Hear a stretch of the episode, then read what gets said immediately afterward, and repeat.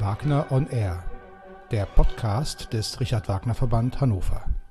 Herzlich willkommen, liebe Zuschauerinnen und Zuschauer. Ein letztes Mal für dieses Jahr begrüße ich Sie sehr herzlich bei Wagner on Air. Und ich will auch gar nicht viel Zeit verlieren und gleich meinen Gast für heute Abend begrüßen, ein Sänger, der seit vielen Jahren, äh, ja, vor allem in den letzten Jahren für seine Wagner-Interpretationen bekannt geworden ist. Herzlich willkommen, guten Abend nach Bremen, Thomas Mohr. Schön, dass Sie sich die Zeit nehmen für dieses Gespräch. Ich freue mich sehr. Danke, lieber Schütte. Vielen Dank für die Einladung. Dankeschön. Wir steigen mal direkt mit einem ganz aktuellen Ereignis ein. Äh, Sie haben die beiden, also viele große Wagner-Tenorpartien auf der Bühne verkörpert. Äh, Siegmund, die beiden Siegfriede, Parsifal, auch den Loge, sehr oft im Rheingold.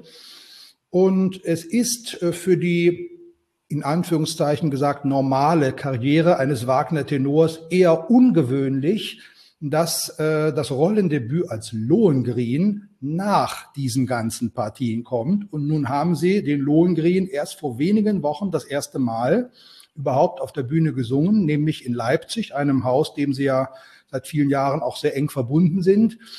Wie kam es zu diesem relativ späten Rollendebüt? Ja, wie kam es dazu, dass äh, ich hätte natürlich gerne früher auch schon mal Lohengrin gesungen, aber ich bin ja eingestiegen über die tiefen Tenorpartien. Das heißt, ich bin eigentlich den Weg gegangen, Sigmund Parseval, dann kam der Loge dazu, dann kam äh, die Götterdämmerung zuerst einmal und dann erst der Siegfried. Das war mir wichtig. Ich hatte, ich hatte auch die Chance gehabt, damals den Siegfried in äh, Leipzig zu machen vor der Götterdämmerung, Siegfried, habe aber dann doch darum gebeten, das Stück nochmal zurückzustellen. Ja, und auch Tristan war vor zwölf Jahren oder zehn Jahren mal akut bei mir. Das habe ich alles lieber ein bisschen weggeschoben, weil ich eigentlich mehr aus der tieferen Lage kam. Und bin, seitdem ich so Siegfried gesungen habe, auch deutlich leichter da nach oben hinaufgekommen und war in dieser ständigen Lage. Und Lohengrin war ja doch immer, ist doch immer eine ziemlich hohe Rolle gewesen, mit sehr vielen A's einfach und mit einer hohen Tessitura, auch mit einem, mit einem hohen Passaggio-Anteil natürlich. Und das hat auch, habe ich auch gemerkt jetzt beim Studium. Und äh, es hat mir sehr gut getan, auch wieder, weil ich merke, immer wenn ich solche Rollen mal gesungen habe, dann ist es plötzlich deutlich leichter wieder und dann mhm fängt das an, viel mehr Spaß zu machen als der Weg dahin. Der ist manchmal dann viel beschwerlicher. Sag hi, wäre ich doch ein Bariton geblieben, ist viel einfacher. Musst du nicht so schwer arbeiten. Und das ist, das ist immer, ich hatte ja damals eine wunderbare Lehrerin, die Anna Reynolds, mit der ich auch den Fachwechsel vom Bariton 2005, 2006 gemacht habe. Und die sprach auch immer davon, Junge, du musst ein Jahr Pause machen und musst sehen, dass du über die Partie des Erik zum Beispiel in das andere Fach kommst. Ich wollte aber eigentlich keine Pause machen, weil ich ja auch eine Familie zu ernähren habe und, und, und. Äh, das sind natürlich Dinge, da möchte man nicht jetzt ein Jahr Pause machen und sagen, was kommt danach, sondern ich bin quasi über die Zwischenfächer langsam immer äh, in die höhere Lage gekommen. Und so ist es leider mit dem Lohengrin viel später erst gekommen. Ich hätte ihn gern mhm. vorher auch gemacht, aber das ermangelte auch in den Anfragen dahin. Natürlich ja. und wurde ich schon etwas älter und ich weiß, das ist der jugendliche Held eigentlich.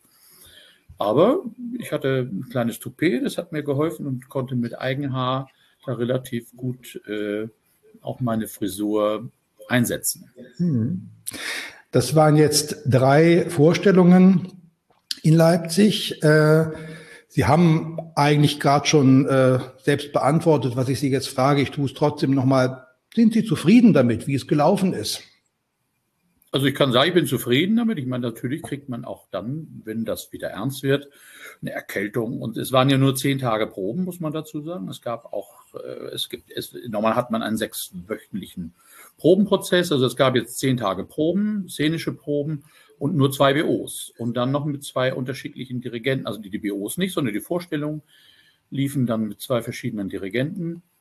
Und das war auch sehr spannend. Das war sehr abwechslungsreich natürlich und man musste sich sehr schnell umstellen, auch von der einen Vorstellung zur anderen, wo es eben keine Probe mit dem Dirigenten gab oder nur eine kurze Anspielprobe, wo man aber nicht wirklich alles zeigen kann und anbieten kann, beziehungsweise kann auch besprechen kann. Da geht es auf Zuruf und auf, äh, gut, beide Dirigenten, den ersten kannte ich nicht, aber mit dem waren die Proben intensiver. Den zweiten kannte ich, den Herrn Getscholdt kannte ich natürlich auch aus anderen Produktionen, Freischütz zum Beispiel in, in Leipzig und insofern haben wir uns verstanden und das war alles gut. Nicht nur, es ist eine andere Situation, das in zehn Tagen zu machen mit äh, zwei POs und dann noch mit einem äh, herannahenden Erkältungsvirus wieder, der ja durch alle Leute gegen meine Studierenden hier und auch äh, andere Sänger waren ja doch Mitleidende auch bei dem Stück. Aber das konnte ich dann auch mit ärztlicher Hilfe äh, alles gut erledigen. Das heißt also, wenn weitere Anfragen für den Lohengrin kommen würden, würden Sie herzlich gerne Ja sagen. Sehr gerne, ja. Das hat mir wirklich Freude gemacht und auch die Gestaltungsmöglichkeit in, dem, in der Gralserzählung. Ich habe früher mit der Gralserzählung nie so recht was anfangen können, wollte die auch nie irgendwie vorsingen, sondern wenn man die aber in, aus, dem, aus dem ganzen Stück heraus betrachtet, plötzlich singt und mit dem ganzen Stoff in Verbindung und mit der Entwicklung des Lohengrin, dann ist das eine ganz tolle, wunderbare Musiknummer, die auch ihren Sinn macht. Ich finde, so als alleiniges Werk ist es äh, ist es schön, aber da gibt es andere Stücke, die man singen würde. Springen wir mal jetzt vom Lohengrin zurück auf eine äh, ja, besondere Entwicklung im Lauf Ihrer Karriere. Sie haben es gerade schon angedeutet, äh, Ihren Fachwechsel. Sie haben äh, als Bariton angefangen, einige Jahre auch viele große und kleinere Baritonpartien äh, gesungen. Sie hatten mir vor, im Vorfeld am Telefon erzählt, also Sie haben, was konkret Wagner angeht, Sie haben den Wolfram äh, im Tannhäuser gesungen, einen der Edlen im Lohengrin, ich glaube auch mal einen Heerrufer. 2005, hm, 2006 dann die Entscheidung, sich vom Bariton-Repertoire zu verabschieden und sich dem Tenor-Repertoire zuzuwenden. Ähm, wann, wie, durch was haben Sie gemerkt, dass sich Ihre Stimme doch äh, in eine andere Richtung äh, entwickelt oder dass sie sich vielleicht mit, dem, mit den Tenorpartien wohler fühlt? Also, ich habe die Entwicklung, ich wollte natürlich, jeder Sänger möchte eine Entwicklung haben in, in seiner Stimme und äh, die meisten Baritone gehen in Richtung Heldenbariton, dann als lyrischer. Ich fing als lyrischer Bariton an. Meine erste Lehrerin, da war ich ganz junger Sänger, da war ich 16, 17, da, die hat mich für einen Bass gehalten. Dann kam ich an die Hochschule zu meinem ersten Lehrer, zu Herrn Pinhammer, nach äh, Lübeck, an der Musikhochschule Lübeck, habe dort studiert und habe dort das hohe lyrische Baritonfach mit dem ganz schnell singen können konnte dann als ja, Anfang 20-Jähriger schon Barbier singen, Valentin und solche Dinge. Es war immer eine leichte Höhe da. Allerdings war die Tiefe auch natürlich immer da. Und ich habe sehr viel Oratorium gesungen in der ganzen Zeit. Und insofern wollte ich natürlich auch dieses Oratorium nicht verlieren. Und deshalb habe ich auch diese, diesen Fachwechsel damals weiter durchgesungen. Ich habe eigentlich sogar noch als Tenor dann immer noch Baritonpartien gesungen. Ich habe selbst jetzt vor anderthalb Jahren noch in Madrid noch eine Carmina Burana als Bariton gesungen. Das kommt immer noch mal die Anfrage, gerade bei dem Stück, weil das eins meiner Paradestücke eigentlich als Bariton war. Aber nichtsdestotrotz, nun bin ich ein bisschen vom, vom Weg abgekommen. Wo waren wir jetzt stehen geblieben? Sie hatten mich gefragt. Äh, ja, eigentlich wie, wann und durch was Sie gemerkt haben, dass dieser Fachwechsel jetzt für Sie der richtige Weg ist. Das war bei, bei Luna. Das war in Bonn, an der Oper Bonn, ich glaube 1997, dieses TZ, was er hatte. Und da habe ich nur gemerkt, habe ich gesagt, wow, du musst, um mit dem Tenor und mit dem Sopran Gas geben zu können, musst du mehr, mehr Fleisch in die Stimme kriegen und musst, äh, und dann merkte ich, das geht eigentlich nur durch Drücken und ich, da fiel mir ein, ich sage, glaube, meine Entwicklung muss nach oben gehen. Die wird nach oben gehen und das war dann so der Punkt, den ich erreicht hatte, dann auch mit meinem Agenten besprochen, der dann auch sehr unglücklich darüber war. Sie sagt, ja, hm, was sollen wir tun? Du bist gut im Baritongeschäft, wir machen sehr viel Oratorium, machen diese Dinge viel. Äh, und dann gab es so die Idee einer Fachdivergenz. Das heißt, warum nicht ein Mezzosopran singt auch Lied von der Erde, singt aber auch Isolde vielleicht oder eben äh, ganz unterschiedliches Repertoire. Sie können ja ein viel breit gefächertes Repertoire singen, was ein hoher Bariton singen kann, kann manchmal auch ein tiefer Tenor singen, wie zum mhm. Beispiel den Sigmund und den Parzival. Aber er muss schon die Veranlagung haben dafür. Und ich glaube, es gibt sicherlich, wenn, wenn wir uns Aufnahmen oder wenn wir Sänger, aktuelle Sänger hören, da finden wir immer wieder Stimmen, wo wir sagen, naja, das könnte auch ein Tenor sein. Ich habe selbst in der Ausbildung hier in Bremen in der Hochschule einen jungen Bariton gehabt, der diese Möglichkeit gehabt hätte. Der ist aber in den Rundfunkchor gegangen nach Hamburg, weil er auch, der wollte den Stress nicht. Ich habe gesagt, du könntest das, aber du, man muss es immer selber entscheiden. Ein Sänger muss selber wissen, mhm. will ich mir das zumuten? Es bedeutet natürlich auch viel mehr Stress. Als Bariton haben sie ein ruhiges, bequemes Leben, schauen sich die Noten an, können das singen, singen das relativ schnell ab, haben das ganz schnell in der Stimme. Und eben ein Lohengren oder Tristan oder ein, ein Siegfried braucht eben deutlich mehr Zeit und muss äh, ein Sänger, der Sänger muss sich das in die Stimme und in die Kehle singen. Mhm. Und natürlich, das, dafür brauchen wir diese sechs Wochen Proben, die dann sehr, sehr schön und gut sind.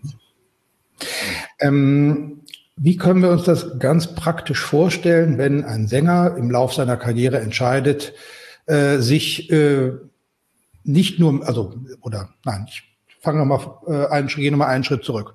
Dass ähm, äh, im Laufe eines Sängers Entwicklungen stattfinden, dass eine lyrische Sopranistin sich äh, in Richtung des dramatischen Faches entwickelt, dass ein lyrischer Tenor irgendwann mal schwerere Partien singt, das ist ja relativ normal. Aber so ein, ja, wirklich, oder die, die Stimmlage zu wechseln, äh, das passiert äh, weniger oft. Äh, häufig, äh, häufig, häufiger zu finden ist das Mezzosopranistinnen, wenn sie denn eine gute Höhe haben, sich in Richtung des dramatischen Sopranfachs entwickeln. Aber äh, als lyrischer Bariton anzufangen und jetzt das große dramatische oder Heldentenorfach zu singen, passiert vielleicht ein bisschen weniger. Ähm, Sie haben den Entschluss gefasst, diesen Weg zu gehen. Wie funktioniert das denn praktisch? Sie haben schon über Ihre Lehrerin gesprochen, die Sie in dieser Zeit begleitet hat. Äh, was genau was sind die Schritte, um denn die Stimme auf dieses neue Repertoire, äh, auf dieses neue Fach vorzubereiten? Ja, Sie müssen einfach die, die Wege finden, dass der, der Kehlkopf steigt natürlich. Also aus rein technischer Sicht ist es so, dass Sie natürlich umso höher und schlanker Sie hinauf wollen. Sie müssen die Stimme auch schlank führen. Sie können, Sie können brüllen wie ein Ochse, dann bringt Ihnen das auch nichts. Dann, dann tun Sie sich nur weh. Sie müssen sehen, dass die Stimme im, im, im oberen Bereich sitzen bleibt, dass sie wirklich Kopfanteile haben in ihrer Stimme, dass der Stimmklang nicht nur rein äh, guttural und halsig wird. Das gab immer Tenöre, die auch so geklungen haben, aber die hatten eben auch entsprechende Stimmbänder. Nun, ich glaube auch, dass behaupte immer, meine Stimme ist eine lyrische Stimme von, von Natur aus und die ist nach wie vor lyrisch. Ich suche auch immer die Punkte und ich suche in, in Stücken, ich suche beim Siegfried immer die lyrischen Stellen, die mir gefallen, die auch meiner Stimme gefallen um dort eben mich auch äh, zu verwirklichen und sagen, ich möchte das nicht nur volle Kanne durchsingen, dieses Stück oder brüllen, umso lauter, umso besser, sondern ich möchte versuchen, über kultivierten Wagner-Gesang an diese Stücke heranzugehen und eben das auch mit Dirigenten zu machen, die mich dabei unterstützen und die mir helfen. Mhm. Und das hatte ich eigentlich immer nicht. Ja. Das ist so. Und das ist wichtig. Und da, Sie brauchen natürlich eine technische Veränderung. Das heißt, wir müssen, ich muss meine Mittellage verändern. Das heißt, ich muss die Mischung der Stimme auch verändern. Ich brauche mehr, mehr äh, Randanteile in der Stimme. Ich muss sehen, dass ich die Stimme in eine höhere Position bekomme. Und dass ich dort immer wunderbar hineinkomme, dass die A's an einen Punkt kommen. Das Problem ist immer das Passaggio, der Übergang. Natürlich, der Stimme. Dieses E und das F, das sind oft so Töne, die einem viel mehr Bauchschmerzen machen als äh, hohe Töne. Wenn dieses Passaggio richtig funktioniert, das merke ich selber, dann äh, ist ein A leichter Ton. Das ist auch ein B noch ein leichter Ton. Ich habe selten Partien gehabt, die höher waren als B. Ich meine, der Siegfried hat auch zwei kurz angetippte Cs. Solche Stücke habe ich immer vermieden, weil ich wirklich auch kein C-Sänger unbedingt bin. Also ich weiß, ja. ich sollte eine Aufnahme machen mit einer Sinfonie kürzlich und da gab es mehrere gehaltene Cs. Ich habe mir das angeschaut, eine kurze Zeit, das habe ich dann aber auch wieder zurückgegeben. Ich habe gesagt, nein, das ist nicht für mich. Mhm. Es gibt so Stücke wie jetzt auch wahrscheinlich Meistersinger, äh, da lasse ich eher die Finger davon. Das wäre mir wahrscheinlich zu hoch und zu, zu schmal. Ja. Sie haben gerade gesagt, wie wichtig es Ihnen ist, ähm, gerade auch die großen, schweren Wagner-Helden möglichst lyrisch und kultiviert äh, zu singen und sich aus der aus dieser ja, lyrischen Grundeinstellung äh, diesen, diesen Partien zu nähern. Ähm, sie haben etwas äh, getan, was nicht viele Sänger im Laufe ihrer Karriere äh, schaffen. Sie haben die vier großen äh, Tenorpartien im Ring auch in einem Zyklus gesungen, äh, nämlich äh, in dem ja wirklich sehr, sehr über die Grenzen der Stadt hinaus berühmt gewordenen Ring in Minden. Ähm, ich denke, jeder, der dabei war, wird noch sehr gut im Ohr haben, dass es Ihnen da ja wirklich gut gelungen ist, äh, das Ganze aus einer wirklich lyrischen äh, äh, Stimmung oder lyrischen Position heraus zu singen, ähm, war Minden vielleicht auch durch die durch den ja eher kleinen Raum, in dem man solche Werke normalerweise nicht aufführt, war Ihnen das da äh, eine Hilfe, diese vier Partien zum ersten Mal so konzentriert zu, äh, äh, zu singen und auch so zu singen, wie Sie sich das idealerweise für sich vorstellen? Also es war ja immer so ein bisschen so ein, so ein Extremfall, ist ja immer der Siegfried. Und der Siegfried, den hatte ich ja immer ausgeklammert vorher, das hatte ich Ihnen erzählt, da habe ich mich nicht rangetraut. Und dann kam damals von dem lieben Frank Beermann kam die Anfrage für den Siegfried und da habe ich mir und Gerd Heinz hat das inszeniert, habe ich gesagt, ich kriege keine bessere, ich kriege keine bessere Bedingungen. Ich habe einen Dirigenten, der mich trägt, ich habe einen Regisseur, der mich mag und trägt und der, die mir alle helfen. Das ist ein, ein Raum, der, der natürlich äh, akustisch sehr gut ist, der mich aber auch nicht über, da muss ich mich nicht überfordern. Und es war natürlich so, der erste Zyklus Siegfried war anstrengend für mich. Das war doch ein Haufen Zeug bis man das alles drauf hat. Und wir kamen zu den Proben. Und ich war noch nicht tausendprozentig studiert wirklich und brauchte sehr viel weitere Hilfe noch, auch äh, musikalische Hilfe, äh, weil man, wenn man so ein Stück ein Jahr lernt und unterrichtet, aber auch nebenbei noch, also ich ja, nebenbei, das ist ja eigentlich mein, mein äh, Job hier in, in Bremen, das ist ja nicht nebenbei, sondern da hat man eben nebenbei nicht so viel Zeit immer, als wenn man jetzt äh, ohne Aufträge wäre und sagt, ich muss jetzt mal, ich lerne mal jetzt in einem Jahr den Siegfried alleine nur und, und singe vielleicht fünf Vorstellungen dann noch oder zehn Vorstellungen im halben Jahr, dann ist es etwas anderes. Insofern war das eine, das war eine wirkliche Gewaltaktion und eine in dem Jahr, da habe ich ziemlich äh, geschwitzt, muss ich sagen, beim ersten Siegfried. Aber ich war immer glücklich, wenn ich im zweiten Akt war und konnte das Waldweben singen. Das war immer eine, eine wunderbare Geschichte. Und wenn ich den ersten Akt überstanden hatte, wusste ich, das Stück geht weiter. Dann wusste man, dass man weiterkommt. Und wie gesagt, ich, ich wurde getragen, habe mich total äh, in, in, Abrahams Händen gefühlt mit Frank Beermann, der uns ja wirklich äh, bestens unterstützt hat, alle Sänger, die dort sind. Nicht? Mhm. Nichtsdestotrotz äh, braucht es aber natürlich eine absolut ja, solide und gut funktionierende Technik, um solche Partien unbeschadet zu überstehen. Was äh, sind Ihre persönlichen, ich will jetzt nicht sagen Tipps und Tricks, aber wie, wie halten Sie Ihre Stimme äh, so äh, flexibel und wie stellen Sie sich so äh, ein, dass die Stimme äh, gut durch solche Partien kommt? Äh, und dass Sie am Ende nicht das Gefühl haben, äh, Sie haben Ihrer Stimme mehr geschadet als, als alles andere damit? Naja, wie gesagt, es ist ja, es gibt ja auch noch nicht nur die Musik, es gibt ja den Text, der auch noch dazu kommt. Ich bin ja ein alter Liedsänger. Ich bin natürlich, meine, meine Karriere begann ja auch als lyrischer Bariton und mit, mit ganz viel Lied. Ich habe Wettbewerbe für Liedgestaltung und so weiter gesungen, also gewonnen auch. Und deshalb ist mir der Text ja auch wichtig. Und der Text hilft einem bei, bei Wagner ganz häufig. Und da geht es natürlich darum, dass die richtigen Vokalfarben eingesetzt werden und dass man mit einer schlanken Stimme, ich gerade als eine schwere Stimme, die also eine sehr große Tiefe auch hat, äh, trotzdem schlank versuche, in diesen Partien diese dramatischen Szenen zu singen. Ohne dabei jetzt, äh, das Problem ist dann, dass der Kehlkopf hinauf will und dass man da trotzdem durchs Passage kommt.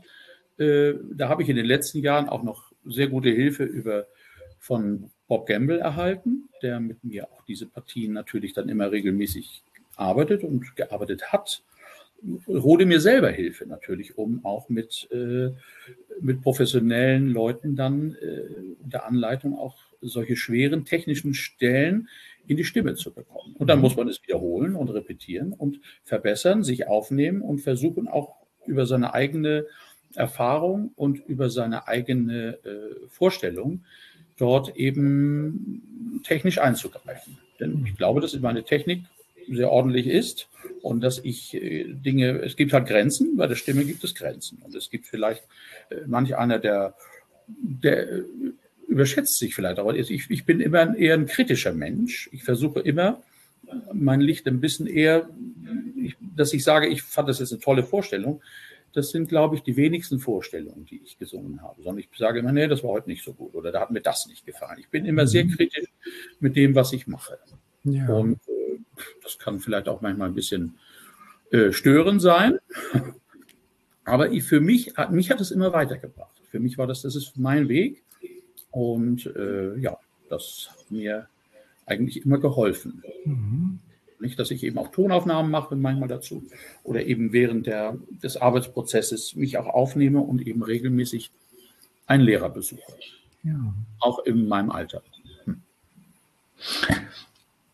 Wir haben am Anfang über den relativ späten Lohengrin gesprochen, der nur noch dazugekommen ist. Ähm, Sie haben schon erzählt, äh, Meistersinger, also Stolzing, das ist eher etwas, wovon Sie besser die Finger, die Finger oder die Finger und die Stimme lassen.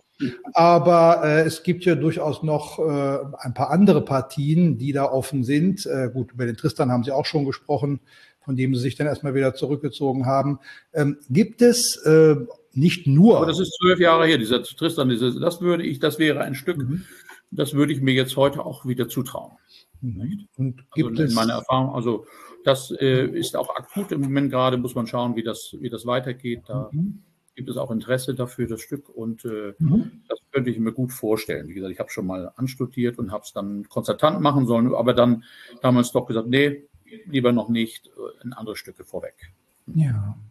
Gibt es darüber hinaus, wir müssen ja auch nicht ausschließlich über Wagner sprechen, Sie haben ja, was das äh, Tenorrepertoire angeht, äh, zum Beispiel. Also Sie haben den Florestan im, im Fidelio gemacht, Sie haben äh, Max im Freischütz äh, gemacht. Ähm, gibt es noch Partien, äh, bei denen es Ihnen, naja, bei denen Sie sagen würden, es wäre Ihnen schon wichtig und es wäre schön, wenn Sie die im Laufe Ihrer Bühnenlaufbahn machen können? Ja, da ist zum Beispiel Bajazzo.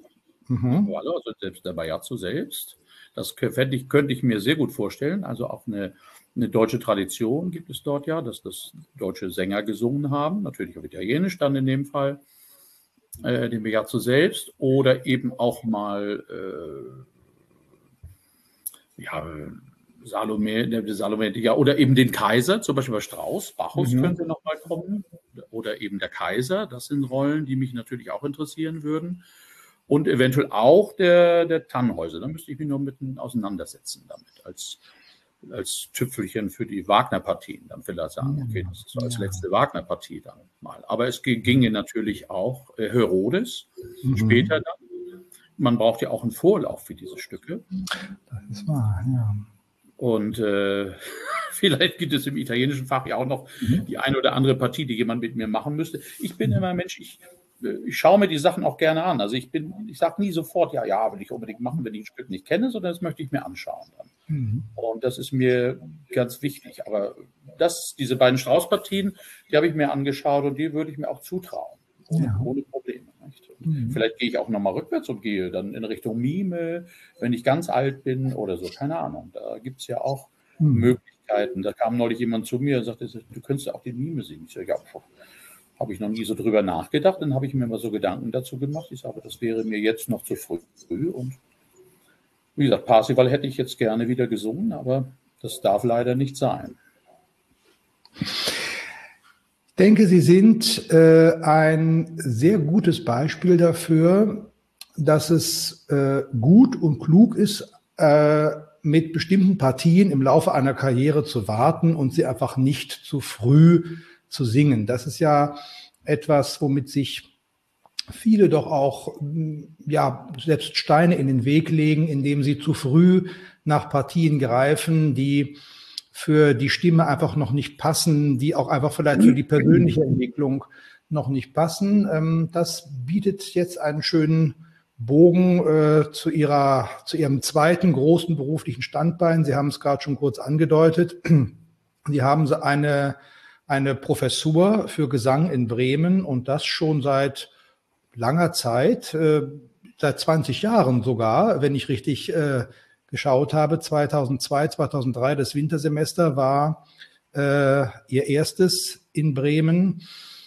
Was ist Ihnen im Umgang mit Ihren Studenten wichtig? Was möchten Sie Ihren Studentinnen und Studenten vor allem mit auf den Weg geben in der Vorbereitung auf diesen Berufsweg? Dass sie gesund singen und dass sie möglichst eine gute Technik haben und dass sie interpretatorisch, dass sie aus dem Text heraus Dinge interpretieren.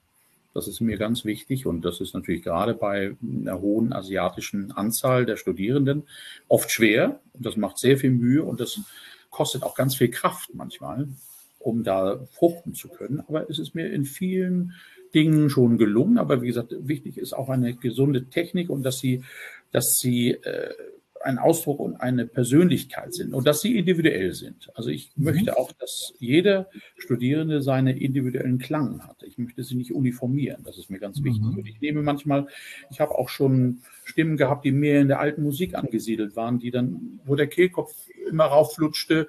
Ich habe gesagt, wenn ich da jetzt eingreife oder jemand, der einen Knödel hatte, wo eine geschlossene Stimme war, und ich habe gemerkt, da komme ich nicht ran bei jemandem. Der ist aber ein toller Musiker und der kann oder die kann äh, alte Musik oder, oder Musik aus, aus äh, von Bach oder so viel besser singen als, als andere, habe ich das versucht zu unterstützen und dort dann die, die positiven Dinge aus der Stimme zu holen, um ihm oder ihr zu helfen, äh, als, als Musikerin dann äh, auf der Bühne eben im, bei Bach zu stehen und nicht, nicht auf der Opernbühne. Und das musste man akzeptieren, dass die Studierenden auch glücklich und zufrieden und glücklich sind und, und mit ihrer Stimme Erfolg haben.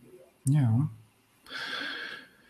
Erleben Sie das oft, dass Ihre Studenten zu Ihnen kommen mit bestimmten Partien, Partiewünschen und äh, Sie dann erstmal doch mit aller mit, mit, mit Nachdruck und Vorsicht äh, die äh, jungen Damen und Herren davon abhalten müssen und sagen, das kommt vielleicht doch noch ein bisschen früh, also die im wahrsten Sinne des Wortes ein bisschen bremsen müssen in ihrem Elan? Ja, das habe ich schon durchaus. Also, dass man manchmal natürlich Studierende einbremsen muss und das ist noch nicht für dich oder eben auch, das ist, da ist dein technischer Stand. Du hast zwar die Stimme dafür, du hast eine dramatische Tenorstimme, aber du kannst nicht mit Anfang 20, kannst du nicht dieses dramatische Tenorfach singen. Oder äh, zu mir kam neulich ein, ein, ein, ein koreanischer Bass, sagte er, ich habe nur Verdi gesungen. Ich habe nie was anderes gesungen in Korea. Mhm. Ich habe gesagt, das muss sich ändern. Und jetzt singt der Karl Löwe und solche Dinge auch oder, oder im Lied äh, andere Stücke und und man merkt, das ist halt ganz schwer dort eine Randkante auch und einen Pianoanteil in diese Stimme zu bekommen, weil der nur die Vollschwingung kennt. Das heißt, nur die volle Stimme jedes Mal und dann verschiedene Farben in die Stimmen zu bekommen. Das ist dann sehr, sehr schwierig natürlich. Und das ist oft nicht machbar, weil wir die Masterstudierenden zum Beispiel nur zwei Jahre haben. Das ist dann ein, ein anderes Thema. Und wie gesagt, ich möchte immer jemanden abholen, da wo er ist. Und ich möchte ihn dann, und dann möchte ich ihm versuchen, einen Weg zu zeigen, wie er eine gesunde, natürliche, kultivierte Technik bekommt für seine Stimme. Das ist mir wichtig. Dass, dass er mit Musik umgehen kann, dass sie mit Musik umgehen kann, das, das ist mir ganz wichtig. Und ja, was Sie gerade selbst auch gesagt haben, nochmal mit anderen Worten, und eine Neugier zu entwickeln für ein möglichst unterschiedliches Repertoire, also nicht nur die große Oper zu singen, sondern wirklich auch äh, vielleicht ein bisschen Lied, äh, auch wenn das natürlich einen relativ schweren Stand äh, in der aktuellen Musikszene hat, äh, aber auch ein bisschen in Richtung Oratorium und geistliche Musik zu gehen, einfach auch zur Stimmpflege. Hm. Das ist eben wichtig. Ne? Allerletzter Punkt, über den ich gerne noch kurz mit Ihnen sprechen möchte. Wir schlagen wieder den Weg zurück zu Ihrer eigenen Bühnenlaufbahn. Sie haben, hm. ich knüpfe nochmal in, in Minden an, Sie haben gesagt, dass Sie für Ihren Marathon, die vier großen Partien im Ring in Minden zu singen, auf der einen Seite äh, den richtigen Dirigenten hatten, aber auch äh, den richtigen Regisseur, der sie da durchgetragen hat. Ähm, wir haben im Vorfeld dieses Gespräches auch ein bisschen über Braunschweig äh, gesprochen, wo Sie ja vor kurzem äh, einmal wieder den Loge äh, gesungen haben. Da haben Sie mir ein wenig erzählt, dass Sie dort von der Regie durchaus auch Freiheiten bekommen haben, einfach mal auf der Bühne mit Ihren Bühnenpartnern bestimmte Dinge auszuprobieren. Was kann man machen, was kann man nicht machen?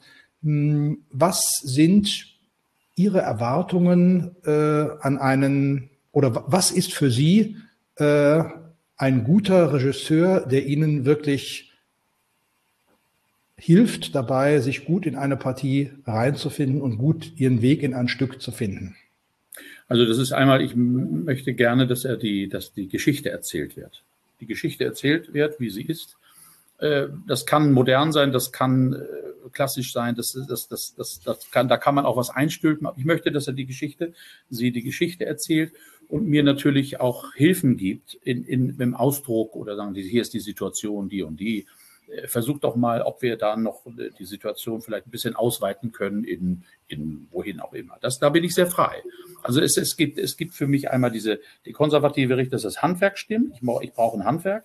Ich habe natürlich gewisse Rollen, die kenne ich, die kann ich auch da kann ich improvisieren, da kann ich frei sein, da kann ich äh, szenisch auch äh, den Bogen weiterspannen, selbst wenn der Regisseur mir mal nichts gibt. Aber nochmal auf Braunschweig zurückzukommen, das war eine, eine, sehr spannende Geschichte, die wir dort gemacht haben. Auch das läuft ja auch noch, läuft ja noch bis Juni wird ja das Rheingold noch laufen. Und auch da haben wir äh, Dinge an die Hand bekommen, die, die wir frei gestalten durften. Und es gibt Punkte, an denen wir uns alle treffen müssen, um eben Absprachen oder äh, Dinge auch einzuhalten, die wir abgesprochen haben oder die wir einfach im Spiel immer wiederholt haben und die sich so ergeben haben.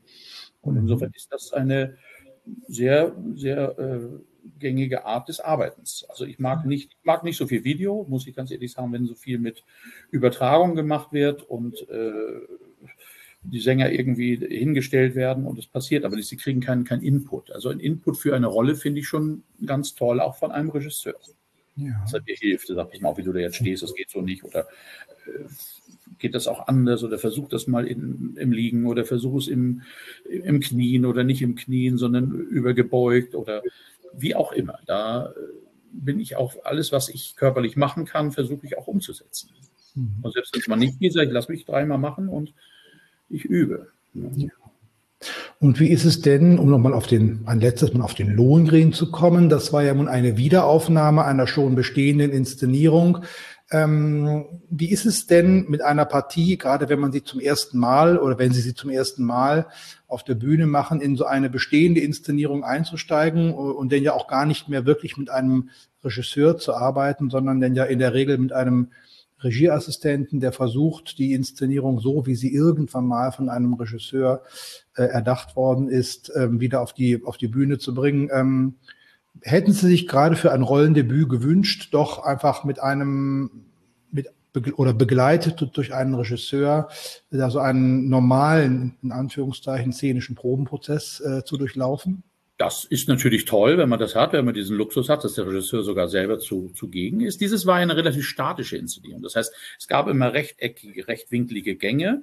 Das ist ja also aus der Corona-Not damals entstanden, diese Produktion. Der Chor ist ja im hinteren Bereich ein bisschen versteckt gewesen. Man, man sieht ihn nicht, man hört ihn, man, man ahnt ihn oder ich glaube, ich weiß nicht, was man vom Zuschauerraum aus sah.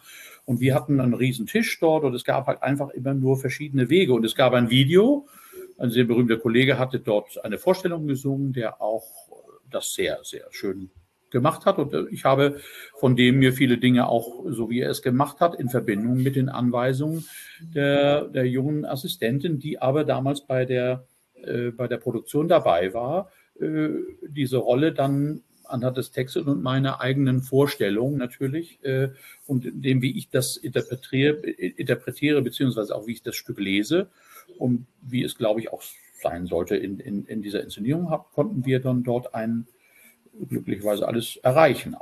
Und da gab es natürlich auch mehrere Stellen, wo man hätte noch mehr knien können. Das wollten sie dann aber auch nicht. Er sagt, sagte mir, die junge Dame, nein, da hat der Kollege dreimal mehr gekniet, das brauchst du gar nicht. Das ist viel schöner, wenn wir um den Tisch so ein, so ein Fangspiel machen in dem, im Brautgemach. Da ging es um diesen Tisch, da musste man sich um diesen Tisch bewegen. Und das war alles relativ einfach gehalten dadurch, dass es eben eine sehr abgespeckte Inszenierung war, die ja mal die Katharina Wagner machen sollte und die dann nicht mhm. gekommen ist. Äh, dann hat der Herr Bialdiger hat dann daraus, der ursprünglich mal eine Corona-Fassung wohl mit Herrn Schirmer zusammen damals noch kreiert hatte, die wurde einfach vom Bühnenbild dann, glaube ich, übernommen und wurde weiter ausgebaut. Und es wurden eben weitere Musiknummern wieder in das Stück hineingenommen. Und es wurde halt der ganze Lohengrin, der war ja vorher eingestrichen, ja. wieder gespielt. Und äh, man hat eben so dann auch äh, eine neue Regie. Es, es gab viele, viele Kleinigkeiten, die ich vielleicht jetzt nicht im Einzelnen gemacht habe. Aber ja, die hoffe ich, kann ich dann nochmal in einer neuen Produktion einbringen. Also die, die szenischen Dinge. Im musikalischen, denke ich, war das alles wunderbar. Das ist doch ein schönes Schlusswort, was wir jetzt äh, im Raum stehen lassen. Ihr ausdrücklich formulierter Wunsch, den Lohengrin auch noch mal zusammen ja. mit einem Regisseur sechs Wochen lang in einer szenischen Neuproduktion zu erarbeiten. Kommen wir zum Schluss mit Blick auf die Zeit. Irgendwann muss es leider sein. Äh, schieben wir noch einen kleinen Werbeblock ein. Wer Sie in äh, Sachen Wagner auf der Bühne erleben möchte, kann das. Sie haben es gerade schon erlebt, noch bis zum nächsten Jahr mit einigen Vorstellungen Loge in Braunschweig äh, tun. Es wird auch im Rahmen des Braunschweiger Ringprojektes in einem äh, Konzert Ausschnitte aus der Wahlchöre geben. Da sind Sie dann auch als Sigmund. Zwei Konzerte gibt es ja. Sigmund zu erleben. Und ansonsten würde ich sagen, äh, Sie haben eine Webseite und wer wissen möchte, wann Sie wo mit welcher Partie zu hören sind, kann sich da sehr gerne jederzeit informieren.